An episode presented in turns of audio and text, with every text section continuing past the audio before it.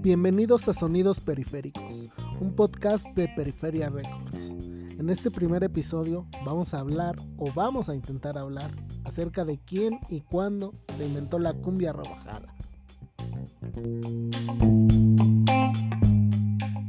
Estábamos tocando en un baile y luego tanto tocar el aparato este, el motorcito, el pinito que trae de las velocidades, se desgastó, se acabó, como si se rindió poquito y empezó a tocar lento. Y seguían los discos aguados. Y ahí fue cuando empezó. Y así pues ya se quedó y ahí salió lo rebajado. Ahí, ahí salió, pero fue un accidente. Y lo tratamos de hacer el pinito ya no nos salió porque eso es de milésimas, el, las, los postecitos esos de que trae los pasos para que caiga el hulito y caiga el 45, caiga el 33 debe ser de milésima. Ahora trae pichi, ya trae todo eso, ya, ya muy moderno, pero nosotros sacamos lo rebajado en tornamesa, el originalito, ahí está. Órale. ¿Y tú tienes el primer disco de esos? ¿O sí, el uno. Ahí está. Trae la piragua, trae todo, ahí está. Todo. y es que los clips decían, oiga, este, está tal cumbia, sí, no tiene, como dicen, rebajada. No, no tengo, pero te la rebajo, amigo. Y ya fue cuando empezó a sacar un cassette de cromo el origen. Acabamos de escuchar a Sonido Dueñez, sin duda una institución en lo que a la escena de sonideros regiomontanos se refiere. Suele contar, cada que se menciona el tema, que él inventó la cumbia rebajada, como Javier Batis cuando cuenta que él fue quien le enseñó a tocar la guitarra a Carlos Santana. No dicen qué año, pero cuenta que tocando en una fiesta con un tocadiscos de sistema de polea, seguramente del sistema inglés Garrard, ya fuera de esta marca o Radson, se tocó tanto que el bushing, una pieza sujeta al eje del motor del tocadiscos, se dio al trabajo y se fundió o se desgastó a un nivel que hizo girar más lenta la polea y por lo tanto el disco. Cuenta también que gustó tanto que la fiesta fue un éxito y que después tuvo que empezar a vender en cassettes las versiones rebajadas porque el público se las pedía. Hay otra versión que dice que un reproductor de cassette se dañó y aumentó la reproducción de este. Esta, más absurda y con más vacíos acerca de en qué años fue eso, no merece siquiera la pena ahondar en ella. La verdad es que la historia, romantizada por la cosmogonía de Dueñez, me recuerda a cualquier roquerillo de la avanzada regia, totalmente regiocentrista. Me suena entre falsa y parcialmente verdadera, local y puramente anecdótica. Vamos a desentrañar la historia, pero vámonos mucho, mucho tiempo atrás.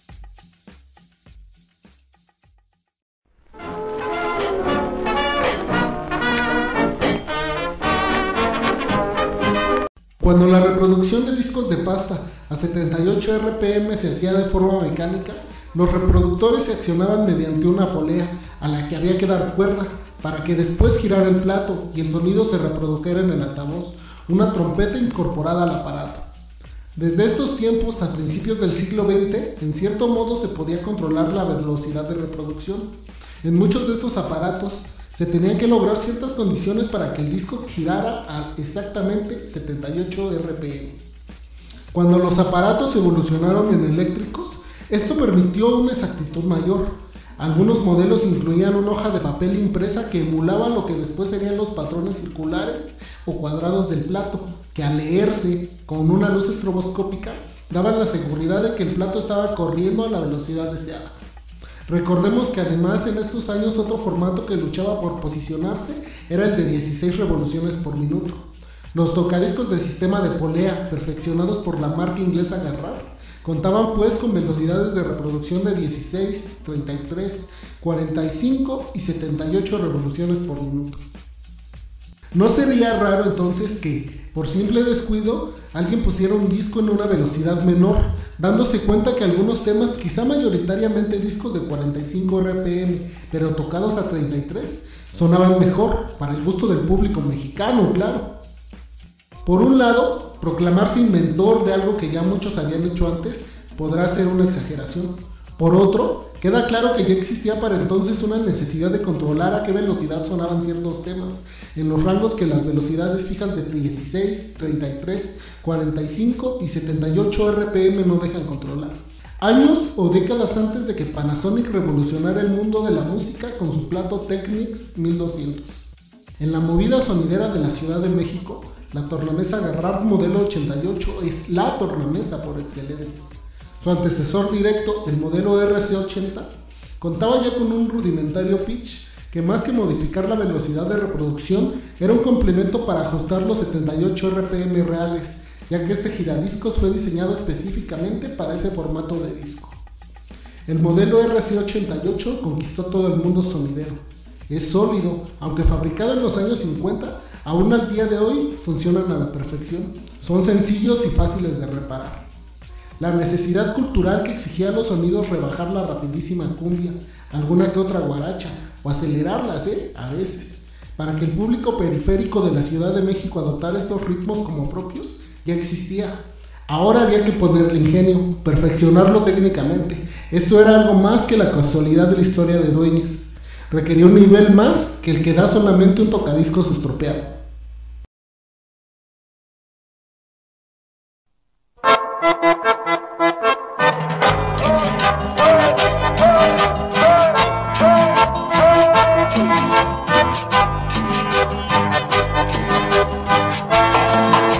Héctor Rojas, uno de los sonideros de la época de oro con su equipo llamado Cubané, con más de 45 años de trayectoria, a pregunta expresa, nos muestra cómo algunos modelos de tocadiscos antiguos ya permitían controlar la velocidad de reproducción. ¿Quién fue el primero en rebajar la cumbia? No lo sé. Lo que sí sé es que ya se podía hacer desde antes, si se hubiese querido, nos cuenta Héctor. Muchos de los discos de la impresionante colección de Don Héctor, que supera las 40.000 piezas fácilmente, los adquirí en la década de los 70 con Samuel Gómez. Le iba a comprar un disco a Samuel y llegaba y lo ponía aquí y no sonaba igual. Oye, ¿por qué lo pongo yo y suena diferente? Mira, ve con mi hermana aquí a la vuelta. Ella tiene un tornamesa que te va a dejar moverle a la velocidad. Fue así como Héctor Rojas se hizo de un tocadiscos Garrar RC88 para el sonido cubano. Cromado, un lujo para los sonidos de esa época. Pero no todos podían hacerse tan fácil de un 88. A mediados de los 80, el papá de Felipe Vicente lo ayudó a comprarse un tocadiscos Garrard, más sencillito, con su base de madera. Se lo sacaron a una consola, nos cuenta Felipe. Copiaron, adaptándose a como ya venían los 88, para modificar este y ponerle pitch. Para ese entonces, Felipe ya llenaba tardeadas en su local Lomas de Zaragoza, en Iztapalapa. Va a tocar en blanco y negro. Se corría la voz entre la banda y lleno seguro. Aún así, los sonidos pequeños, como entonces lo era blanco y negro, envidiaban el tocadiscos de sonido caribalí, el llamado rey del bajo, o el rojito de Ramón, ese traía un preamplificador cabrón, con tonos y todo, nos dice Felipe. Para inicios de los años 90, Felipe ya tenía no uno, sino dos Garrar 88 y varios amplificadores PIDI 800, los clásicos de toda la época de oro, para el sonido blanco y negro.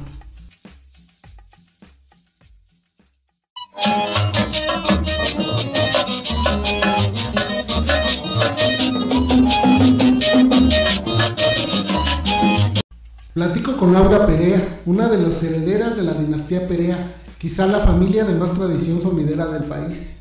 Y estamos de acuerdo en algo, Marco Antonio Cedillo, que junto a su hermano Pedro formó el sonido imperial, perfeccionaron para fines prácticos el pitch de la tornamesa de más tradición, la más cumbiera, la Garrar 88. Marco Antonio y Pedro se formaron también dentro de la dinastía Perea, desde los tiempos en que ambos jóvenes eran partes del staff de don Pablo Perea, el legendario sonido arcoíris. Como muchos staff, tan enamorados del sonido como estaban, soñaban con tener su equipo propio, algo que lograron al paso de los años. Marco Antonio contaba en una entrevista su experiencia personal, su aporte, quizá uno de los más grandes, a la cultura del sound system en México. ¿Cómo fue que modificó el pitch de la Garrard 88? Sí, no lo sé, pero fue cerca de cuando yo empecé. Estaba con un compadre que ya falleció, hablando de, de, don Pablo, de su tornamesa que usaba con pitch y todo eso. Porque esos torres, esos torres no eran comunes, no, no había así en abundancia. Entonces, mi compadre y yo platicábamos de eso. Y yo no sé si Dios me ha echado la mano, pero yo dije, bueno, yo voy a buscar la forma de que se de un tornamesa normal se le haga pitch. Ajá. Y entonces pues no le encontraba yo la forma, así que me puse a estudiar la tornamesa, en especial agarrar 88. Ajá. Me puse a estudiar su mecanismo y ver cómo trabajaba y cómo subía y cómo bajaba. Y le voy encontrando una pieza en forma de resbaladilla, que es eh, así como resbaladilla, que ves que puedes bajar de arriba resbalando. Entonces ahí había una piecita que al mover la palanquita iba bajando, iba bajando, iba Sí, sí, bajando. sí. Pero brincaba el paso. Sí, primero brincaba, pero esa que bajaba era la que iba graduando la revolución. Y yo dije, bueno, sí, a ver, haz esto, haz esto, y lo estuve, estudia, estudia. Y si le quito esa pieza, ¿qué hace? No, pues ya va a subir sin el escalón. O sea, va a correr, pero ya sin brincar el escalón. Y lo fui estudiando hasta que dije, bueno, pues yo lo hago. Le volé por ahí una piececita y le fui dando, le fui dando, le fui dando. Y lo logré. Entonces ahora para que se quedara fijo en un lugar había que poner otra cosa que detuviera, que no se resbalara solo. También lo logré. Ahora viene lo del trompito. El trompito, visité más de 20 tornos para que me hicieran el trompito, el, bu- el, el bushing que le llamamos, Sí, sí, pero sí. en forma de trompito, para que pudiera bajar la revolución eh, eh, de acuerdo con la resbaladita. Y no, nadie me lo hacía porque eh, quedaba mal, se oía como que tenía catarro la música, ¿no? Porque el trompo eh, le nacía una vibración, algunos más, unos menos. Entonces dije, bueno, no, no, no, entonces yo tengo que hacer mi pieza para esa de rebajar los trompitos.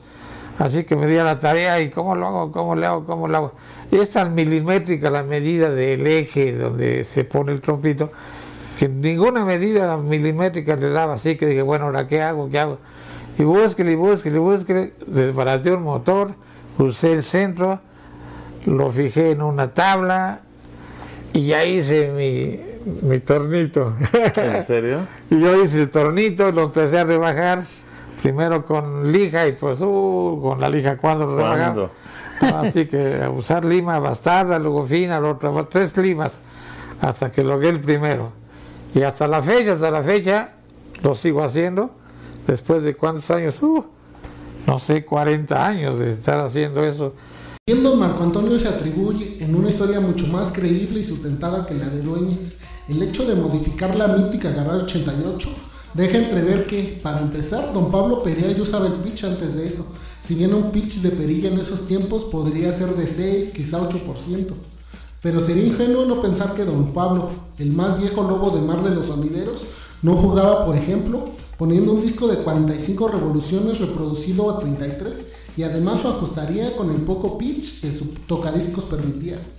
Lo que sí, no se puede hacer menos el enorme aporte de Marco Antonio Cerrillo, porque el agarrar RC88 permite hacer lo que al día de hoy con la máxima tecnología ya disponible, pocas mesas giratorias pueden hacer. Rebajar a placer las revoluciones, trabajando quizá desde unas 10 o 12 R- RPM hasta 78 RPM. Una delicia para quienes nos gusta la cumbia estilo sonidera y una necesidad para un DJ que quiere tocar, digamos, Palenque Candela de los Corraleros o la cumbia del Arenal de Hugo Blanco.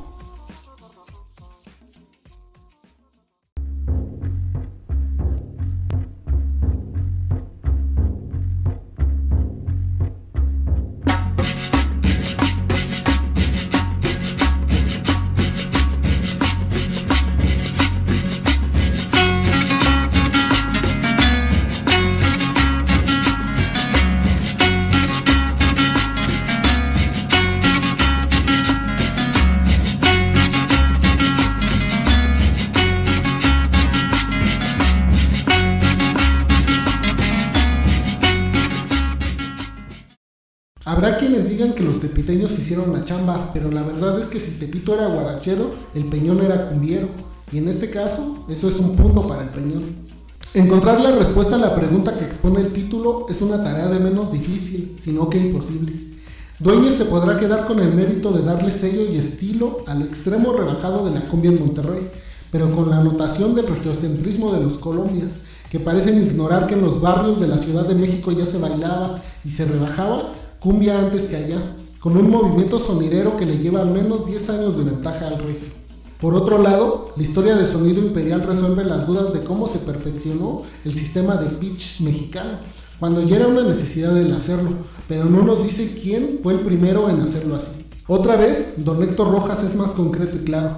Nadie fue, muchos aportaron, pero nadie fue. Fue el público. Ya se podía hacer desde antes, pero hubo que perfeccionar. ¿Y saben qué? No hay mejor respuesta.